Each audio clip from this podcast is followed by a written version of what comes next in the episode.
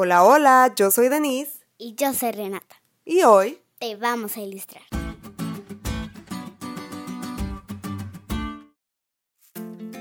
Renata, te voy a hacer algunas preguntas. ¿Qué edad tenías cuando te enteraste que el fuego no tiene sombra? ¿El fuego no tiene sombra? No, porque no impide el paso de la luz a través de sí. ¿Y a qué edad te enteraste que los peces toman agua, chiquita? ¿Los peces toman agua?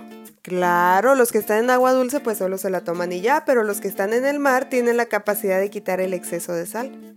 Y a ver, ¿a qué edad te enteraste que la Tierra no es plana? Ay, tío, eso está súper fácil. Todos sabemos que la Tierra es una esfera. Ay, pareciera obvio, ¿verdad?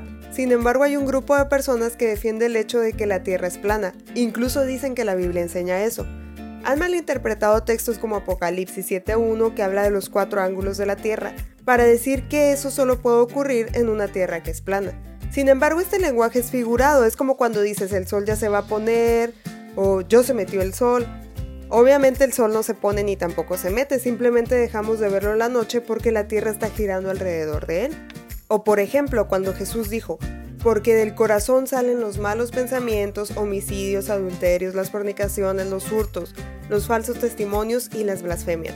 No es como que de tu corazón va a salir una pistola. Él estaba usando una figura de lenguaje para plantear una cuestión moral. El punto es que insistir en una interpretación literal de los textos proféticos que hablan de los cuatro ángulos de la Tierra es un error porque como hemos visto antes hay que leer el contexto y el contexto indica una idea representativa de lo que conocemos como norte, sur, este y oeste. ¿Y en qué afecta creer que es plana una esfera? Bueno, primero estaríamos en contra de lo que la misma Biblia enseña. Por ejemplo, en Job 26 o Isaías 40:22, que dice, Él está sentado sobre el círculo de la tierra cuyos moradores son como langostas. Él extiende los cielos como una cortina, los despliega como una tienda para morar. Y segundo, sostener esta creencia radica la estructura de los días como los conocemos tarde y mañana, pues la Tierra nos estaría moviendo. ¿Te quedó claro, Renata? Clarísimo. Así que por más que la ciencia trate de justificar nuestra existencia o encontrar otras posibilidades, Dios creó este mundo de una forma perfecta, y el que está sentado sobre la esfera de la Tierra no se equivoca.